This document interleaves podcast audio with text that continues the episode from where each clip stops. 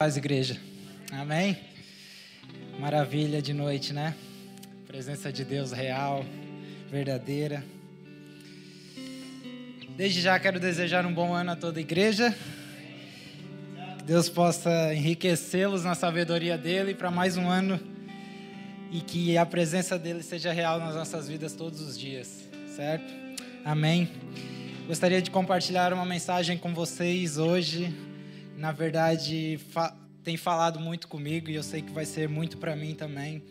Então, que nós possamos estar atentos neste momento a, e ouvir a voz de Deus. Amém? Vamos orar? Pai, te damos graças e louvamos o teu santo nome por toda a tua bondade, toda tu, tudo aquilo que o Senhor já tem feito nesta noite incrível, Pai. Nós conseguimos ver a, a tua real presença, o teu poder nós conseguimos ver como tudo permanece no controle das tuas mãos. E acima de tudo, o Senhor tem compromisso com o, teu propósito e a tua missão. E nós, mesmo tão imerecedores, tão falhos, somos agraciados fazendo parte de, deste plano. Obrigado, Senhor, pela tua graça maravilhosa. Que tua palavra seja falada aos nossos corações nesta noite, em nome de Jesus Cristo. Irmãos, abram as vossas, as vossas Bíblias em Apocalipse capítulo 3 a partir do verso 14.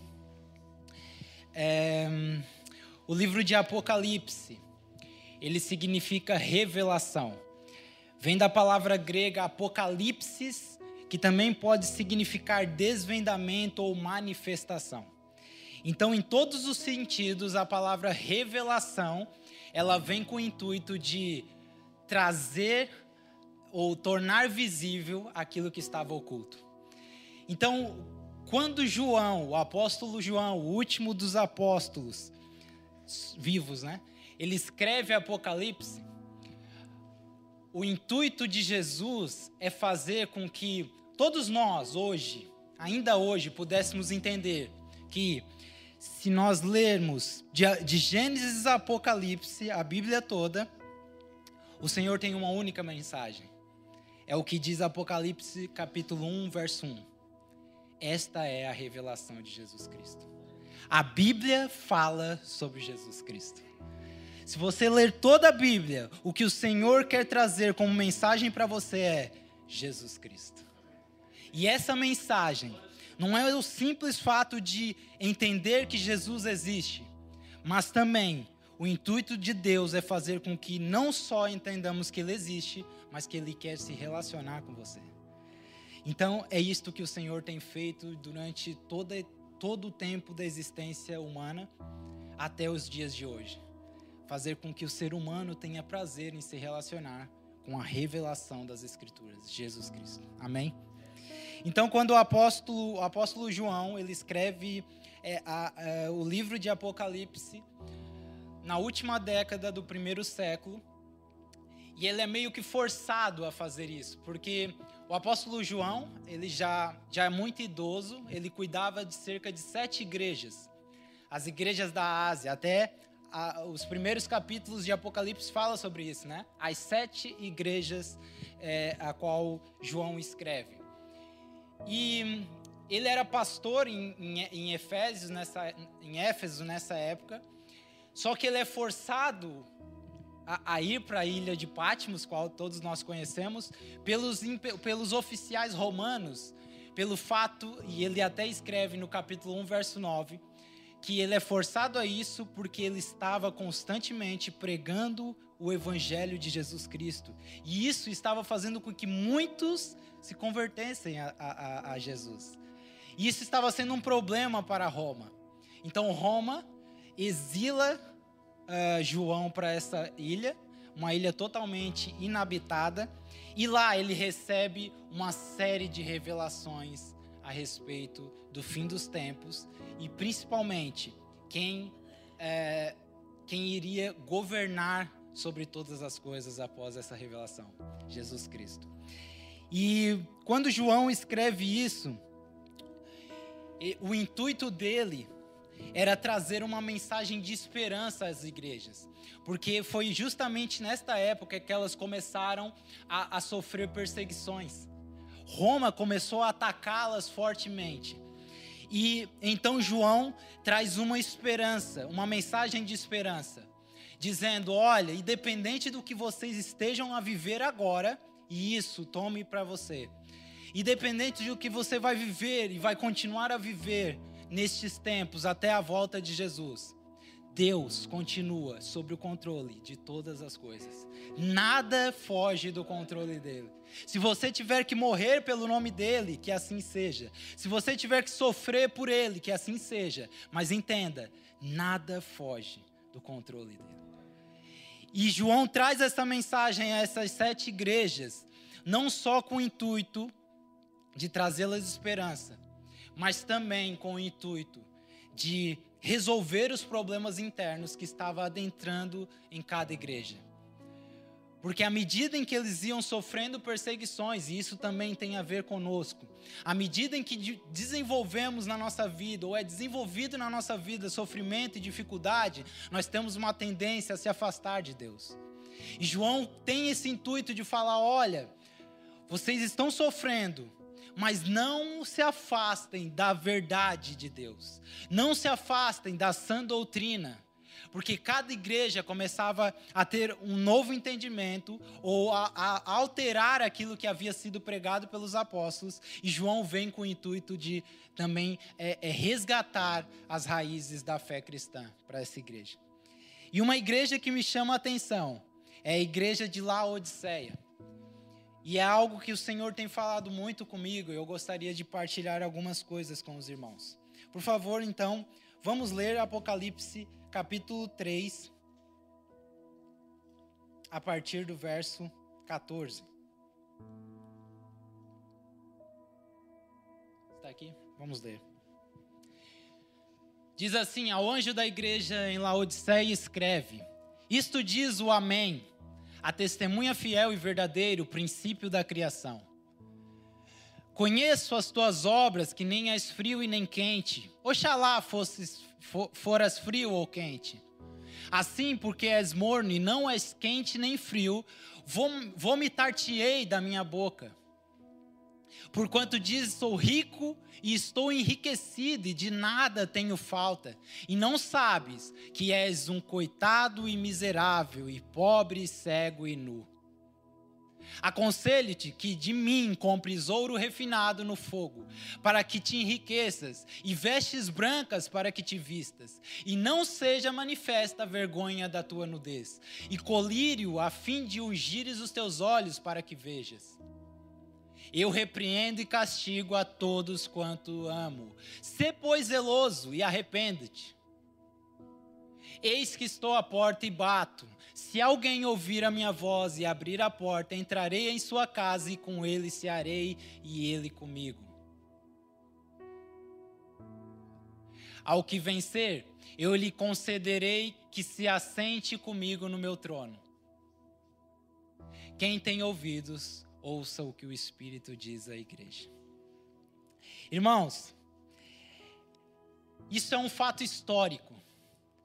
Eu não sei se os irmãos conhecem ou já ouviram falar sobre algo a respeito de Laodiceia, mas era uma cidade que no verão era muito quente.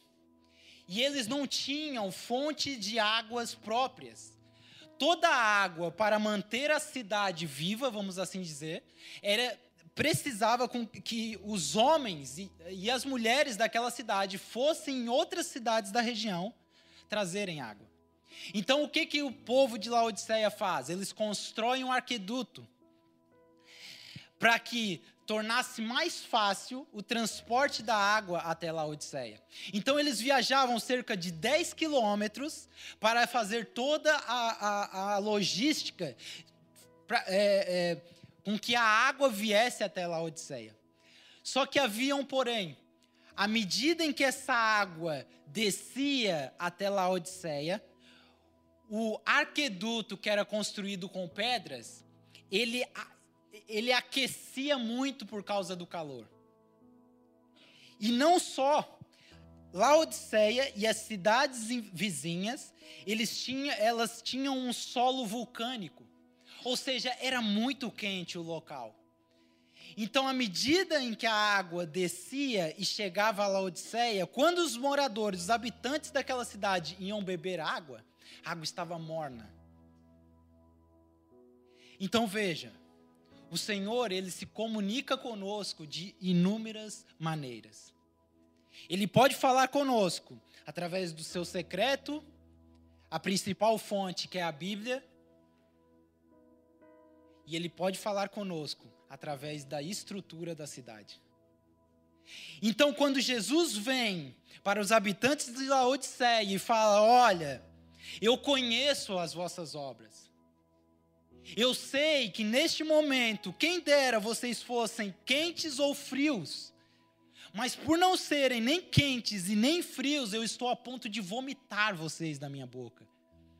E quando os habitantes de Laodiceia ouviam isso, eles sabiam o que de fato Jesus estava sentindo. Porque todas as vezes que eles bebiam a água morna, causava náuseas neles, ânsia de vômito. Ele sabia o quão ruim era aquele sentimento. E o Senhor vem com esta repreensão para os habitantes de Laodiceia, e aqui traz uma aplicação para nós.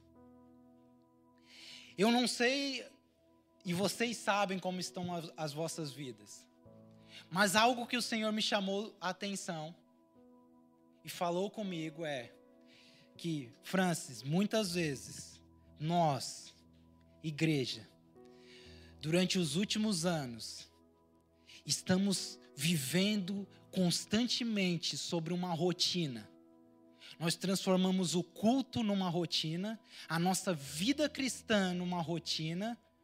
Estamos fazendo tudo no piloto automático.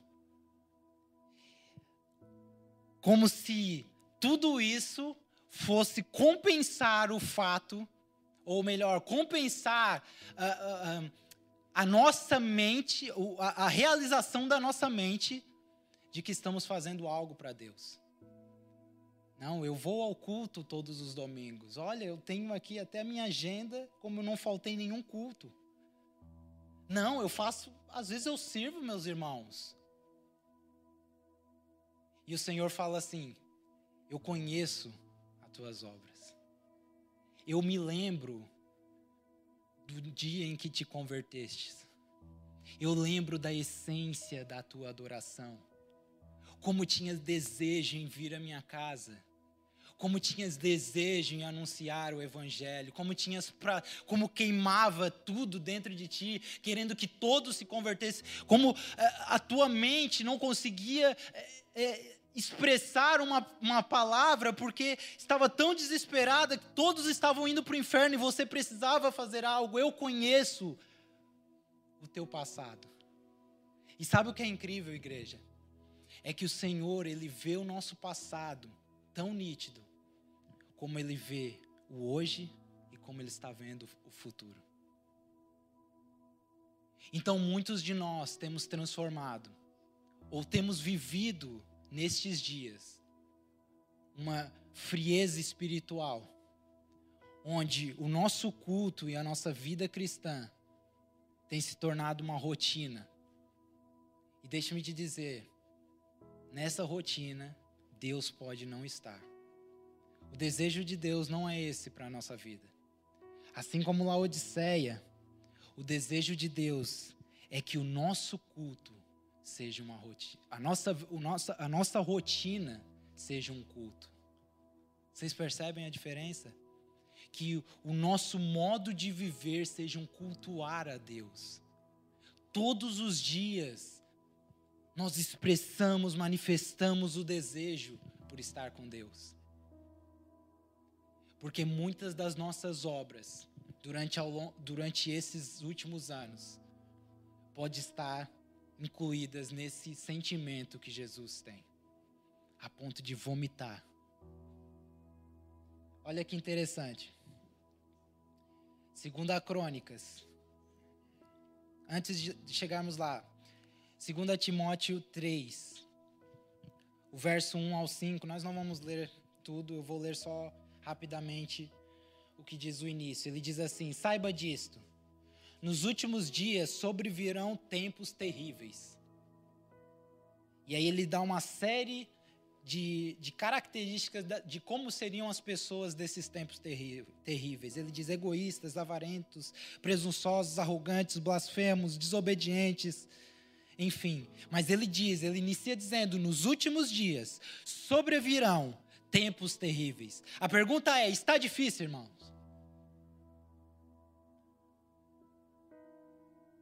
Se nós olharmos para uma perspectiva de que talvez muitos de nós sejamos pobres e temos que lutar todos os dias e etc., até podemos falar, França, está difícil.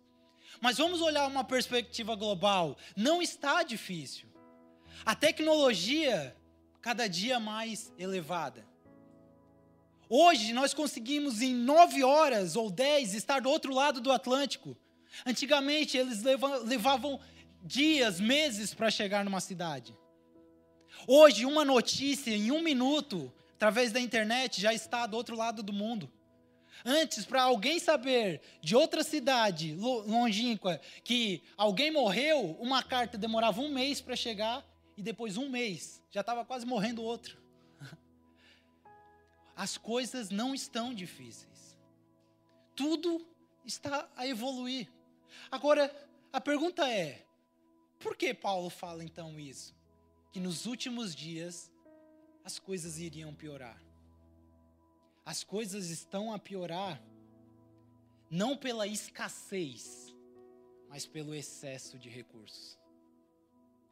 O fato de nós estarmos muitas vezes a viver esse culto é, é, é, rotineiro, onde muitas das coisas que fazemos não agradam ao Senhor, é pelo excesso de recursos que nós temos. Nós temos tudo disponível nas nossas mãos. Basta trabalharmos, basta termos uma vida normal, nós temos tudo o que precisamos. Nós conseguimos viajar, nós conseguimos nos divertir, nós conseguimos fazer tudo o que quisermos. Nós não somos perseguidos. Então, o excesso de recursos tem nos feito viver uma vida espiritual morna.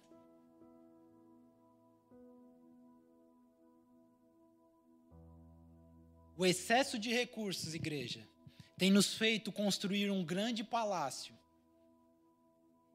e talvez você fale, França, eu estou pensando no futuro dos meus filhos. Eu agora vou ser pai e eu já consigo sentir essa responsabilidade. Francis, é, é, eu estou tentando ter uma vida melhor. Eu estou à procura da felicidade, Francis. Talvez você possa falar isso. Mas quando o Senhor volta os seus olhos ao propósito dele e vê o sacrifício dele por pessoas que deveriam viver este propósito, ele fala: muitos de nós estamos construindo um palácio, e dentro desse grande palácio, estamos construindo um quarto de hóspedes para Jesus. Ele não é o Senhor da casa, ele é aquele que a gente chama para uma oração no momento do, do almoço e da janta. Ele é aquele que nós chamamos quando estamos com algum problema ele é aquele que chamamos para vir ao culto ao domingo para resolver alguma situação da nossa vida. O Senhor hoje, igreja, está nos chamando a destruir esse palácio. Ele quer construir a casa. O Senhor hoje está dizendo: tudo que você construiu durante esses últimos anos, destrua. Ele quer começar a construir com você. E veja, o quarto de hóspedes dessa casa que ele irá construir não é para ele, é para nós. Ele é o Senhor da casa. Não deixem que o excesso de recursos, a infinidade de coisas que nós temos acessível, transformem o nosso culto ao Senhor em uma rotina. Quem está entendendo? Dói, mas cura. John Piper disse assim: tudo que não é feito para a eternidade é inútil. Eu pergunto: o que você tem construído nesses últimos anos tem sido para a eternidade? Mas, sinceramente, você conhece seu coração. Tem sido para a eternidade? O que você tem adquirido tem sido para a eternidade? Quando o Senhor jogar no fogo, como ele está falando ali, quando ele jogar no fogo e tirar do fogo, virá como ouro ou como palha? Ele diz: Eu conheço as tuas obras. Então nós precisamos voltar à realidade da essência da nossa adoração. Sabe o primeiro amor? Sim, voltar para aquele lugar. Voltar para o lugar de onde nós nunca deveríamos ter saído, igreja. E o excesso de recurso ele faz isso, ele tampa a nossa visão.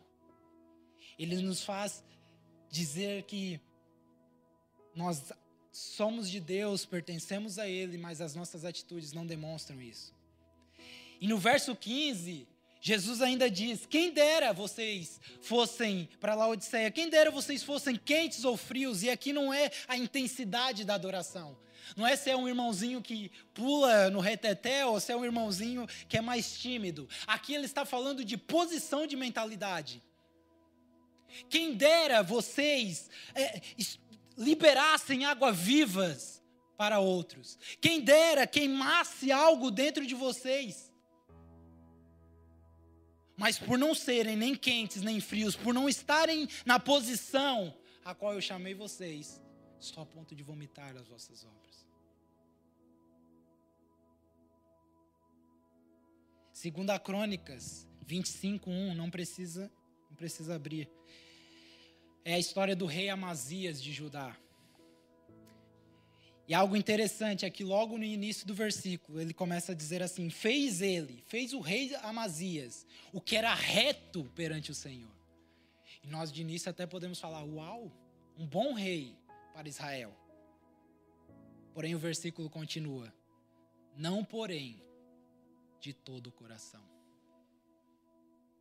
Muitos de nós Talvez estejamos a honrar a nossa família, estejamos a ajudar uns aos outros dentro da igreja e até fora.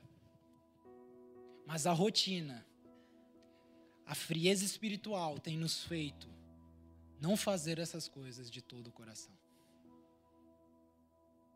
Quando o Senhor quer, quando o Senhor deseja, tem um pastor que um dia eu ouvi ele dizendo assim: a nossa igreja criou uma cultura e a cultura é a seguinte: é para fazer?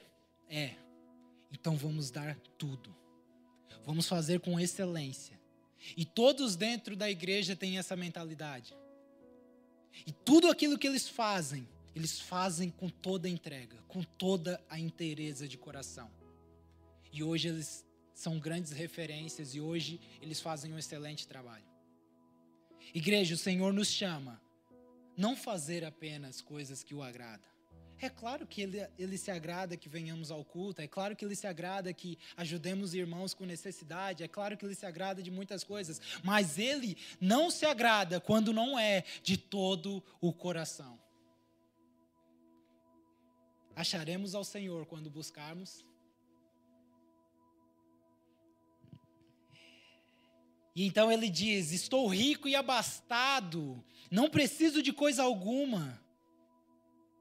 E este é o, o falar mental de muitos de nós. Eu tenho tudo o que eu preciso. É claro, eu preciso de Jesus, mas ali, naquele canto, porque com as minhas forças, com o, o, o meu trabalhar, eu tenho tudo o que eu preciso. Nós não temos nada sem Jesus. Nós podemos ter até riquezas aqui na terra, sim, mas no fim, o veredito será: não temos nada sem Jesus. Então a natureza humana, aquilo que está dentro de nós, sempre vai vir disfarçado de boas intenções. Vejam isso. A nossa natureza, ela sempre vai transportar uma mensagem aqui para dentro. O que você está fazendo é correto, continue. Olha, quão bom você é ajudando os irmãos ali a montar a ceia. Olha, é isso que faz a nossa natureza. Ela vem disfarçada de boas, emo... bo... Bo... boas intenções, a ponto de nos afundar tanto em motivações pessoais e egoístas, que essas motivações nos farão acreditar que estamos fazendo o que agrada ao Senhor. E desculpem falar isso, irmãos, mas muitos dos nossos cultos o Senhor não está presente.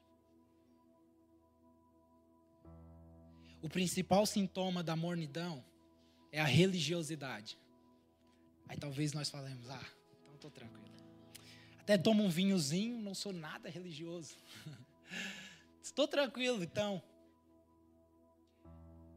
Aí vamos pensar, ah, o religioso é aquele que se enfia dentro de um quarto e só quer estudar Bíblia. O religioso é aquele que quer fazer tudo certinho. Não, irmãos. O religioso é aquele ou aquela que acham que pelo próprio esforço irá conquistar algo de Deus. O religioso, a religiosidade é acharmos que há mérito em nós por estarmos onde estamos, por conquistar o que conquistamos, por, por chegar aonde iremos chegar. Esse é o religioso. Essa é a religi é isso é o que a religiosidade faz. Então, o estado de mornidão, quando Jesus fala para Laodiceia isso, parem de fazer, porque sou eu que faço. O que vocês têm não é pelo esforço de vocês, é porque eu dei. Porque vocês podiam estar se esforçando tanto e ainda não ter conquistado nada. Faz sentido? Os irmãos buscaram os médicos.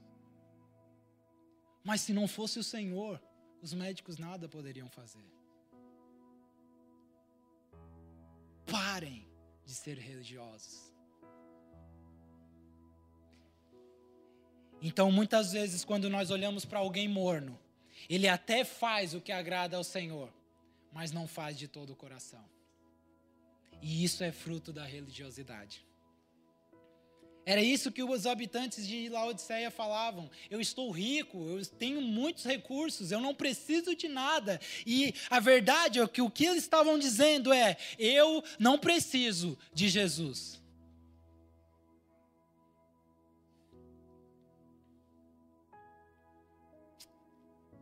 E o que causa isso, irmãos? 1 João 2, 16 a 17 diz assim: Porque tudo que há no mundo, a concupiscência da carne, a concupiscência dos olhos e a soberba da vida não procede do Pai, mas procede do mundo. Ora, o mundo passa, bem como toda a sua concupiscência. Aquele, porém, que faz a vontade de Deus permanece eternamente. Concupiscência significa forte inclinação. Ele está dizendo: porque tudo que há no mundo, a forte inclinação para a carne, a forte inclinação para o que os olhos veem, a forte inclinação, a, a soberba da vida, não procedem do Pai. Os que permanecem nele. E um dia o pastor falou, não sei se é aqui ou num dos grupos, ele disse: a essência da vida cristã, aquilo que firma o cristão para todo sempre, é a perseverança. E é isso que o versículo fala no fim. Ele diz: aquele que permanece fazendo a vontade de Deus, permanece eternamente. Então, essa, essa igreja, irmãos, ela tinha uma dificuldade de ver o pecado em si. Essa igreja, ela se vangloriava em andar em santidade. Não é o que ela diz? Vejam, vamos, voltem ali no versículo.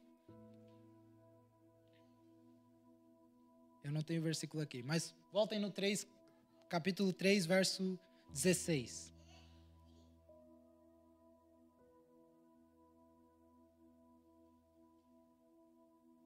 Mais 17. 17. Sim. Ele diz: Porquanto diz, sou rico, estou enriquecido e de nada tenho falta. E aí Jesus fala: Olha, parece ter uma vida boa, parece ter vários recursos, mas sabe o que, que de fato vocês são? Coitados, miseráveis, pobres, cegos e nus. Essa é a nossa condição. Foi daqui, deste lugar, que o Senhor Jesus nos tirou. A primeira bem-aventurança é bem-aventurado o que é pobre de espírito, porque dele é o reino dos céus. A palavra ali, no original, significa mendigo, aquele que está jogado às traças e precisa de compaixão. E Jesus está dizendo: Bem-aventurado é esse, porque deste eu terei compaixão e trarei para a minha glória. Então, quando nós temos reconhecimento de quem nós somos ou éramos sem Deus, coitados, miseráveis, pobres, cegos e nus, a compaixão do Senhor nos alcança. E aí sim ele começa a nos dar coisas. Não para a nossa vanglória, como estava essa igreja a viver, não para o nosso próprio mérito, mas para dizer que o plano dele está sendo feito através das nossas vidas. O reconhecimento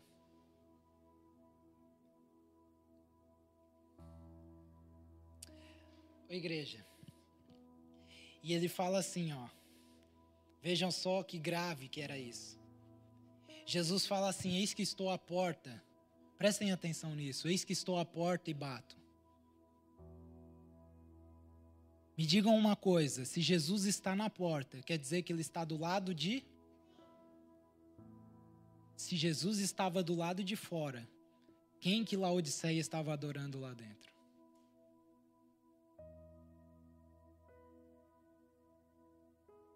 a eles próprios. Idolatria não é adorarmos ídolos ou santos, é adorar a nós próprios. A motivação do nosso coração.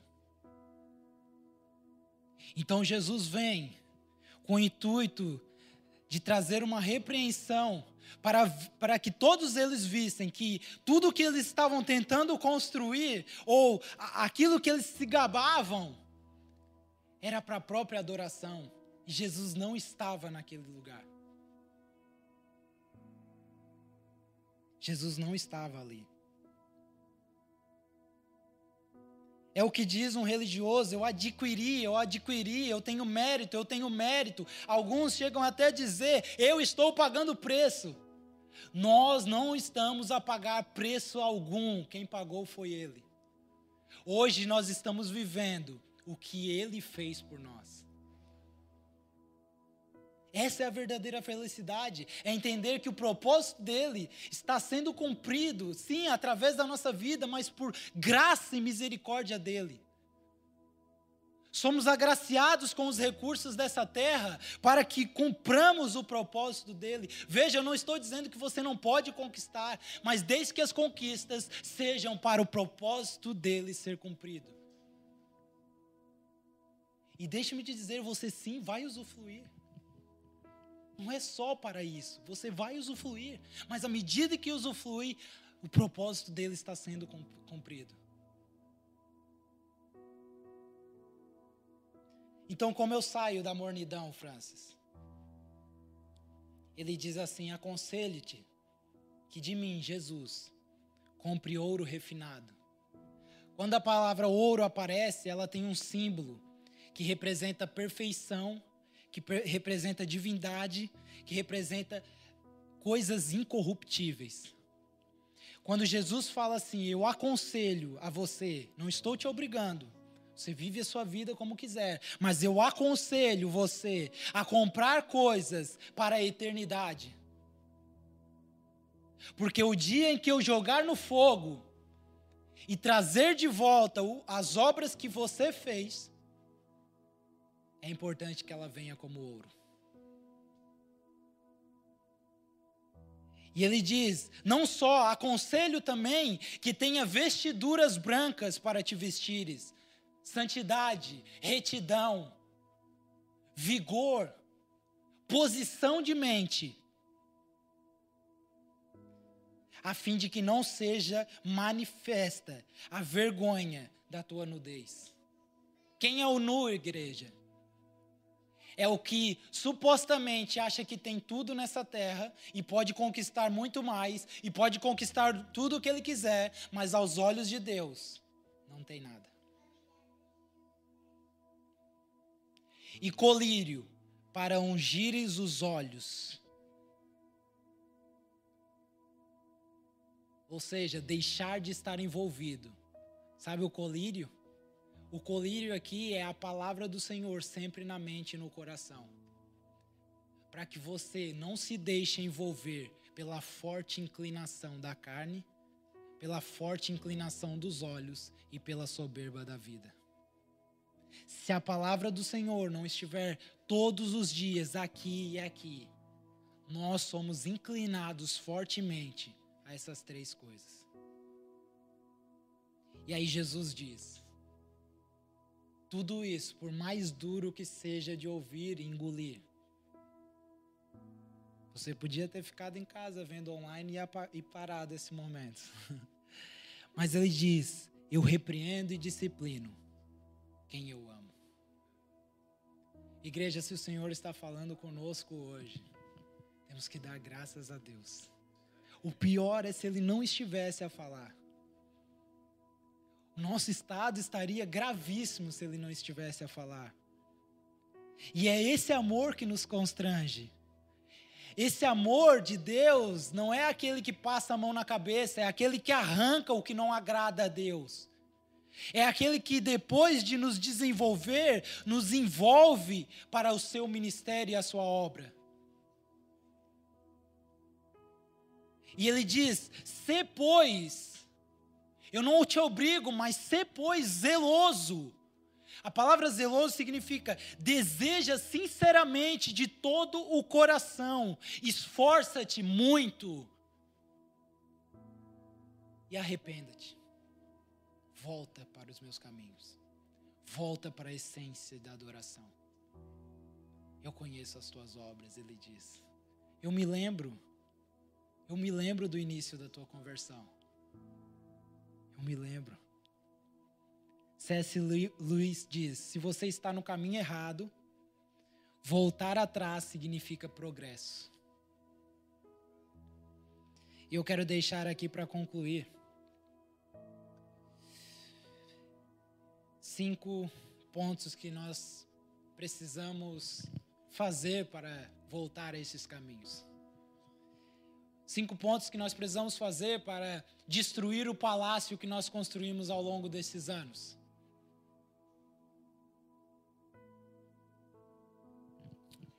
O primeiro é o reconhecimento.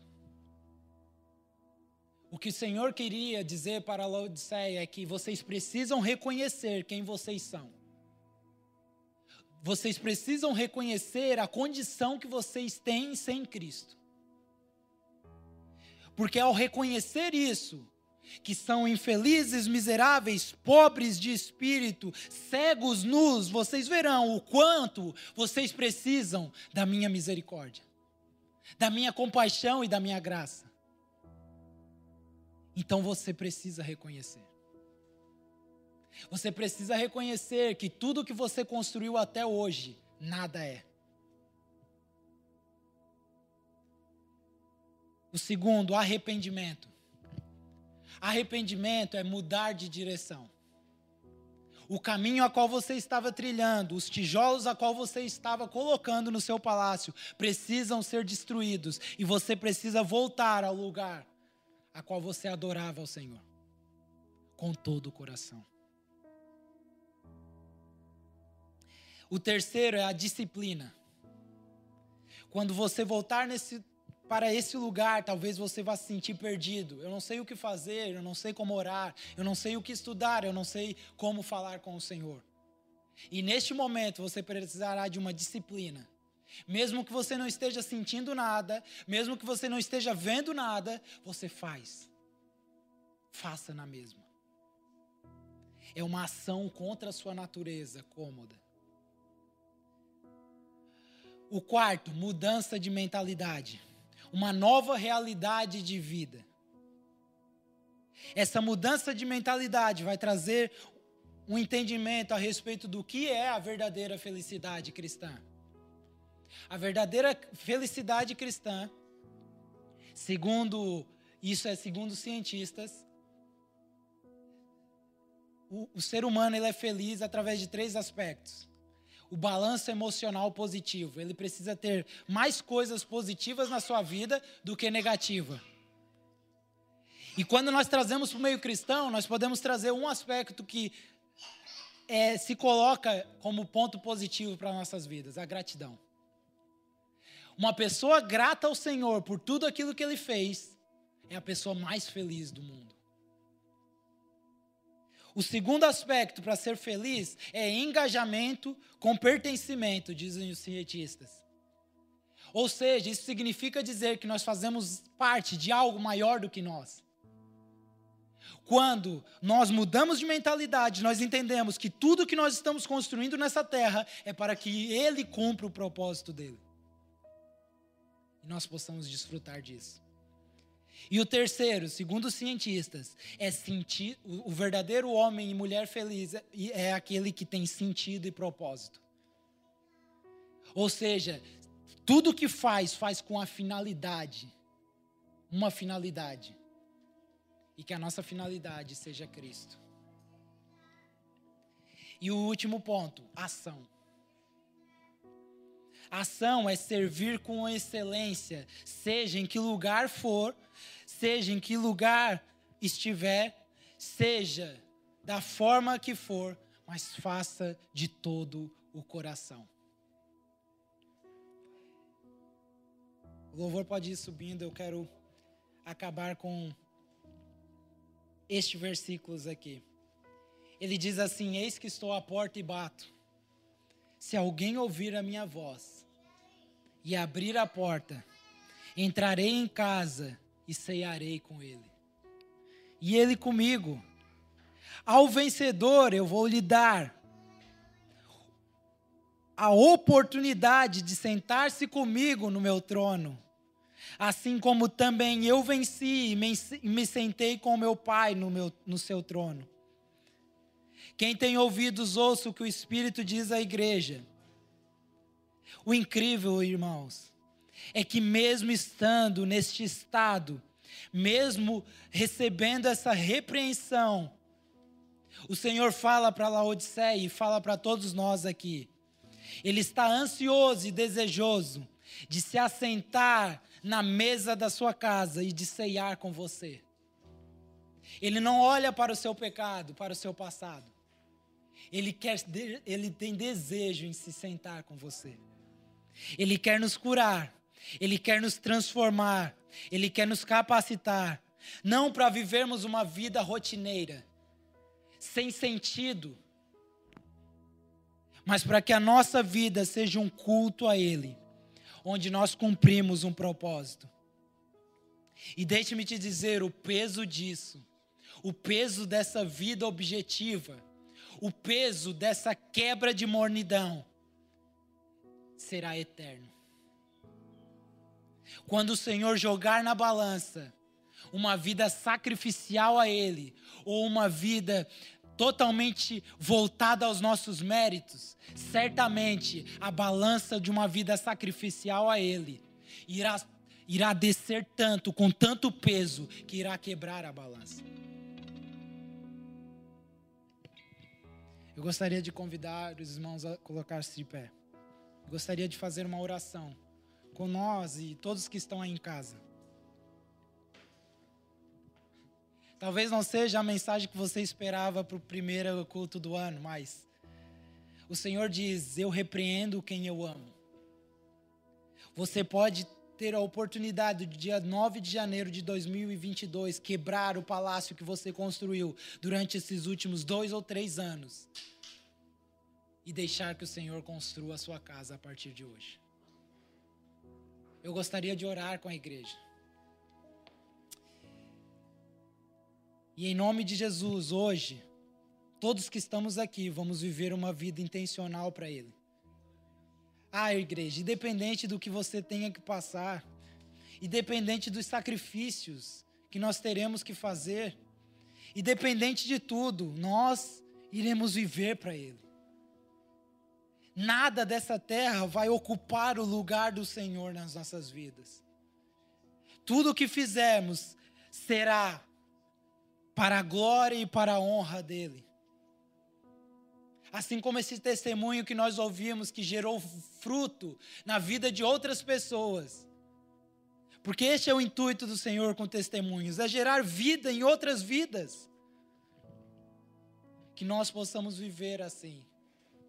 Então, coloque na balança tudo que você tem feito para o Senhor, tudo que você tem feito na sua vida e, e veja com toda a sinceridade do coração onde o Senhor é colocado aí.